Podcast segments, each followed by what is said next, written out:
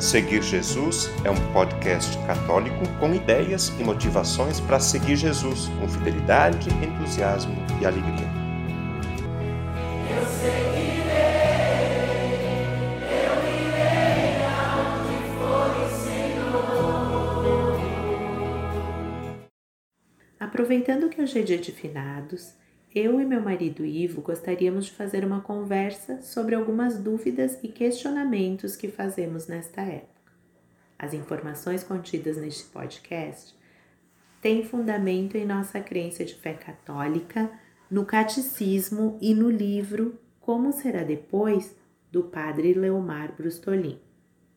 Então, ao nos depararmos com esta data, nos prepararmos para visitar os cemitérios e participar das missas de finados, podemos questionar e refletir sobre vários aspectos que a envolvem. Por exemplo, o que é a morte? Lembramos no livro Como Será Depois o seguinte conteúdo sobre a morte. Fomos criados para a vida a morte é estranha à condição humana. O Criador nos fez para viver, mas o ser humano quebrou a aliança de amor com Deus, que resultou na morte. Por estar fora dos planos de Deus para a humanidade, a morte nos violenta tanto. Por isso, é difícil lidar com a perda de alguém. Jamais aceitaremos perder quem amamos. Podemos até nos consolar, mas não compreendemos totalmente. A morte é um mistério. A Igreja, baseada na Bíblia, ensina que a morte é a fim da peregrinação terrestre do homem, do tempo de graça e de misericórdia que Deus lhe oferece para realizar a sua vida terrestre segundo o projeto divino, para decidir o seu destino último. Do Catecismo Católico, número 1030. Nós, católicos, acreditamos na vida eterna e que após a morte seremos julgados imediatamente e individualmente. É o chamado juízo individual. Cada um será julgado de acordo com a sua vida em relação com Jesus. O critério desse julgamento é o amor para com o próximo. Para onde vamos após o juízo individual? Para o céu purgatório ou inferno. Céu é um estado de graça, onde estaremos face a face com a Santíssima Trindade, todo momento na presença de Deus.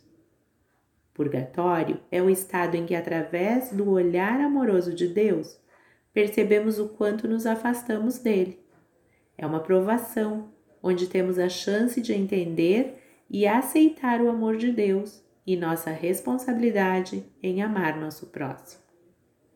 Inferno é o estado em que se encontra quem livremente se recusa ao amor, ao Criador e aos irmãos. Qual o sentido do dia de finados, então?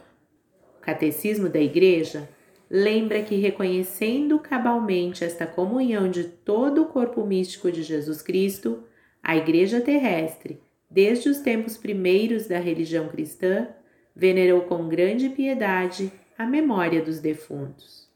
No dia 2 de novembro de cada ano, recordamos aqueles que chegaram ao fim do seu tempo aqui na Terra. Isso acontece desde o século V. Acontece em seguida da celebração de Todos os Santos, que é dia 1 de novembro. Celebra os que morreram em estado de graça o Dia de Todos os Santos, canonizados ou não pela Igreja. O Dia de Finados lembra a multidão dos que morreram e não são lembrados na oração de seus familiares e amigos. Além de rezar por nossos entes queridos que faleceram, também é caridoso rezar pelos mais esquecidos. Mas por que rezar pelos mortos? Nossas orações podem beneficiá-los? Através da morte e ressurreição de Jesus, Deus já realizou tudo pela nossa salvação. Porém, cada pessoa é livre em suas escolhas. Se a pessoa que morreu ainda não entendeu esta realidade, nossa oração pode ajudá-la a compreender e aceitar sua purificação no purgatório. A Igreja se ampara no texto bíblico do primeiro livro de Macabeus, capítulo 12, versículo 38 a 45, que assim conclui: É, pois, santo e salutar pensamento orar pelos mortos, para que sejam livres dos seus pecados. Este é o motivo de nossas orações pelos falecidos. Cremos que estão vivos. Cremos que a fé em Cristo salvou. Não esquecemos, porém, que, como foi dito acima, devido às escolhas que não aceitam a realidade do amor de Deus, muitos mortos precisam de nossa intercessão. E por eles oferecemos preces e sacrifícios, especialmente no dia de finados, para que quanto antes lhes resplandeça a luz da bem-aventurança. A missa é a principal e mais completa oração, como já sabemos. A Igreja considera a Eucaristia o coração da realidade pascal da morte cristã. Oferecendo a Deus o sacrifício de salvação de Jesus, pedimos como Igreja pela purificação dos pecados dos falecidos e para que sejam aceitos no reino de Deus. Sendo assim, tanto nossas orações como o oferecimento de missas aos falecidos vão ajudá-los a serem encaminhados ao amor de Deus. No dia de finados, os cemitérios se enchem de flores. Qual o significado que depositamos flores e acendermos velas nos cemitérios? O costume de levar flores recorda que a fé dos cristãos é marcada pela esperança da feliz ressurreição. Acredita-se que os justos florescerão no jardim de Deus. Os falecidos não recebem as flores, mas nossa saudade e amor fazem recordar que eles vivem em Deus e por isso a dor se transforma em amor. Enfeitar os túmulos expressa saudade, gratidão, homenagem, mas acima de tudo, fé na ressurreição. Neste mundo, quem viveu e amou é chama que não se apaga. Seu testemunho fica como uma luz acesa no coração de quem continua a caminhada. Esse é o significado das velas acesas nos túmulos. Afinal, nossos irmãos não se apagaram, eles brilham diante do Deus da luz. As velas não servem para os falecidos, mas renovam nossa fé na luz da ressurreição. Onde há Cristo, todas as trevas são dissipadas. Então, por que muitas pessoas choram ao visitar os túmulos dos, dos nossos queridos falecidos? Parece que a saudade que sentimos de nossos entes queridos faz com que nossa fé na ressurreição fraqueje. As lágrimas são nossa expressão de dor e saudade pela perda. Chorar pode ser saudável na medida em que nos serve para colocar para fora a tristeza que sentimos, a saudade e o amor que tínhamos por aquele irmão.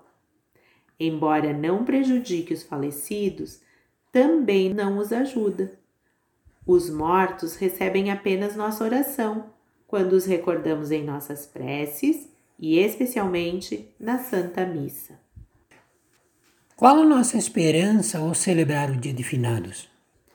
Nossa crença e esperança estão na ressurreição que se dará no juízo universal. Esperamos a nova vinda de Jesus quando ele virá julgar os vivos e os mortos. Nesse dia, ocorrerá a ressurreição dos mortos. Depois do juízo, os mortos receberão um corpo glorioso. A ressurreição dos mortos será uma realidade de vida em que não haverá mais morte, nem o prosseguimento da vida que temos aqui na terra. Assim, como Jesus foi crucificado, morreu e ressuscitou, também nós ressuscitaremos para viver eternamente na glória de Deus. Diante das perdas, é preciso aprender a viver sem a pessoa que partiu. A saudade e a dor podem ser transformadas com a lembrança dos bons momentos vividos, as dificuldades superadas, as festas celebradas, as tristezas partilhadas. O cristão, mesmo diante do luto, continua a viver com serenidade. Todo dia é a ocasião de renovar as forças e caminhar a vida continua sendo bela e repleta de motivos para agradecer a Deus. Tantos dons. Somos peregrinos da esperança. Seguimos em frente recordando tantas pessoas que fizeram parte de nossa história. Buscamos uma felicidade plena que só em Cristo encontraremos. Cada experiência vivida, com suas alegrias e preocupações, nos impele para dias melhores. Mesmo quando parece que a noite vai sufocar a aurora, a esperança do amanhecer transforma a escuridão. Então vamos fazer uma oração pelos falecidos, já que hoje é dia de finados? Pai Santo, Deus Eterno e Todo-Poderoso, nós vos pedimos por aqueles a quem chamastes deste mundo. Dai-lhes a felicidade, a luz e a paz.